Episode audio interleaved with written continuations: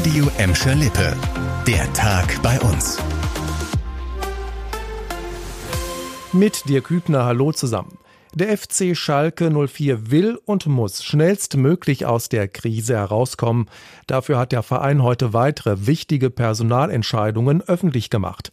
Nach Cheftrainer Karel Geratz hat der Gelsenkirchener Traditionsverein jetzt auch einen neuen Co-Trainer verpflichtet. Alex Bolte aus der Redaktion, stell uns doch mal den zweiten Mann im Trainerteam vor. Ja, Tim Smolders heißt der neue Co-Trainer. Der 43-Jährige hat mit Chefcoach Geratz schon erfolgreich in der ersten belgischen Liga zusammengearbeitet. Die beiden seien ein eingespieltes Team, lobt Schalkes Sportdirektor André Hechelmann die Personalentscheidung. Für die Mannschaft sei das ein großer Vorteil. Schon morgen könnt ihr das neue Trainerteam in Action sehen. Beide leiten ihr erstes öffentliches Mannschaftstraining. Auf dem Vereinsgelände neben der Arena ist für die Profis ab 10.30 Uhr Schwitzen angesagt und zwar für den Erfolg. Und dann gab es heute noch eine weitere wichtige Personalentscheidung auf Schalke.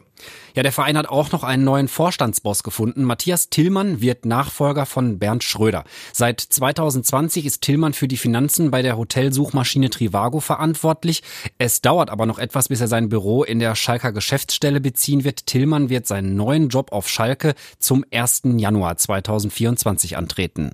Danke, Alex, für die Infos. Jetzt zu einer Horrorvorstellung für alle Autofahrer.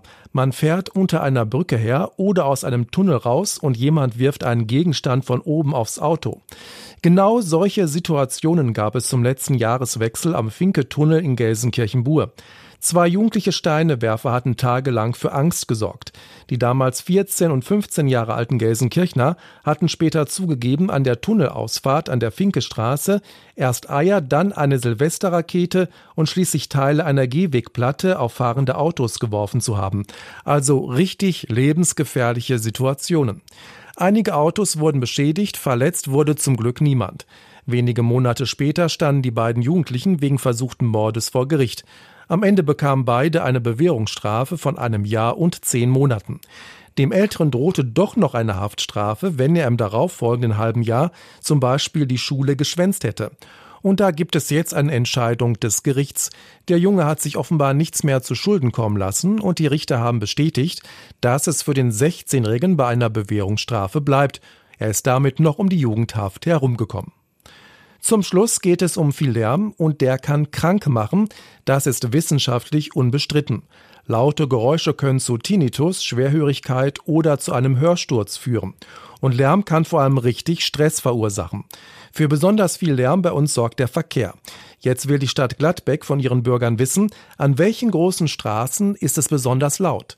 Mit den Daten will die Stadt aktuelle Lärmkarten erstellen, die als Grundlage für den neuen Lärmaktionsplan dienen. In diesem Plan wird festgelegt, wie es an vielbefahrenen Straßen demnächst leiser werden kann. Außerdem kann die Stadt darin sogenannte ruhige Gebiete festlegen, da sollen die Menschen besonders vor Lärm geschützt werden. Mitmachen bei der Umfrage könnt ihr noch bis Ende des Monats. Den Link dazu findet ihr natürlich auf radioemschalippe.de.